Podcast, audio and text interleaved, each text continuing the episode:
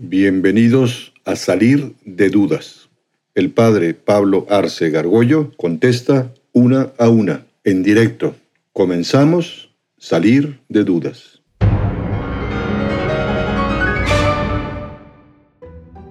¿Qué se supone que es un cuerpo glorioso? O sea, porque en la Biblia lo describe como algo que tiene materia y si tiene materia, pues obviamente tiene una relación con el tiempo y cosas así. Y un cuerpo glorioso tiene materia, entonces debe tener también un lugar donde están, o sea, ¿qué se supone que es eso?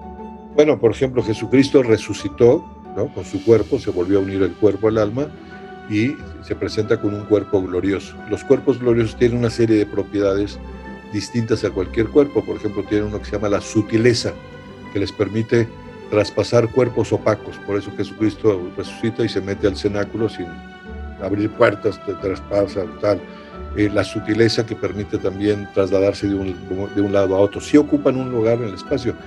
O sea, Jesucristo está en el cielo, ocupando un lugar en el espacio. La Virgen fue asunta, llevada al cielo. Hay un, hay un lugar donde están. Con un cuerpo que no tiene todas las características de nuestro cuerpo mortal, sino unas que ya son, digamos, preternaturales por encima de la naturaleza. ¿Qué sucede con los bebés que fallecen y no son bautizados. O sea, se quedan con el pecado original. Bueno, nacen como todos los seres humanos con el pecado original, la única excepción es la Virgen María, pero, pero todos nacemos con un pecado original. Durante siglos la iglesia no tenía resuelto ese asunto. Incluso algunos teólogos decían, no, pues yo creo que hay un lugar especial al que llamaron limbo, unos teólogos, nunca los oficiales de la iglesia. Eh, a Dios gracias el, Pablo, el Papa Juan Pablo II Dijo, olvídense del limbo, eso nunca lo ha dicho la iglesia oficialmente. Si Jesucristo dijo, dejen que los niños se acerquen a mí, regañó a los apóstoles, un niño que es eh, abortado por un aborto año o buscado, etcétera, está gozando de Dios. Es lógico porque Dios quiere a los niños que es como lo más, por eso es tan grave el aborto, ¿no?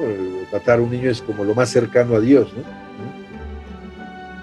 ahorita en el momento en el que dice que Dios sabe lo que nos va a pasar mañana, lo que si nos vamos a salvar, si no, pero que también, o sea, eso no eh, sobrepasa nuestra libertad, pues no es como una contradicción, porque, o sea, si lo escuchamos así, pues es que estaríamos como predestinados y yo tengo entendido que las cosas no son así, porque pues nuestra, o sea, si bien tenemos la libertad, pues o sea, justamente nosotros podemos elegir 20 caminos distintos pero si ya, si Dios supiera lo que vamos a hacer el día de mañana, pues como que atenta contra esta libertad, ¿no? Como que me hizo un poco de ruido ese, ese comentario, padre.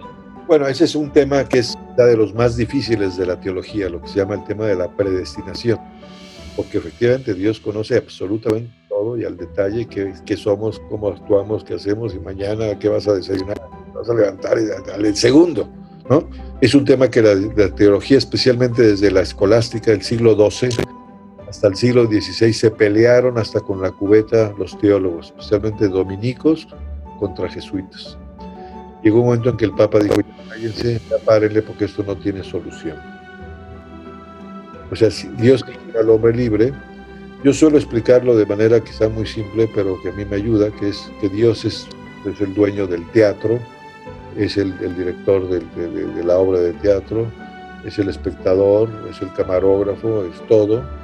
Y el hecho de que Dios conozca perfectamente el detalle, todo el trayecto de, lo que va a pasar en la obra de teatro, ordinariamente no se mete con los personajes, deja que actúen. El hecho de lo que conozca no determina que actúen, aunque él hizo el guion, pero es actuación libre del ser humano. Algunas veces se mete al escenario y cambia la escena. Es cuando Dios hace un milagro o Dios cambia algo para protegernos, pero a veces ni nos damos cuenta que cambió la escena. Pero el hecho de que conozca no significa que Él determine. Son dos cosas distintas.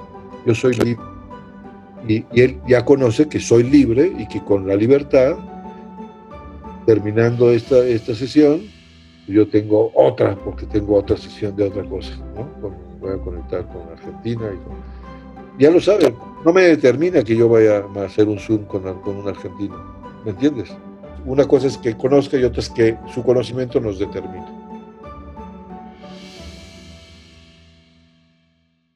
Atrévete a preguntar.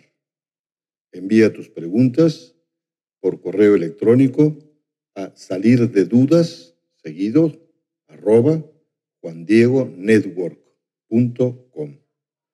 Dinos también si quieres participar en vivo en una sesión por Zoom. Está claro, hay que salir de dudas.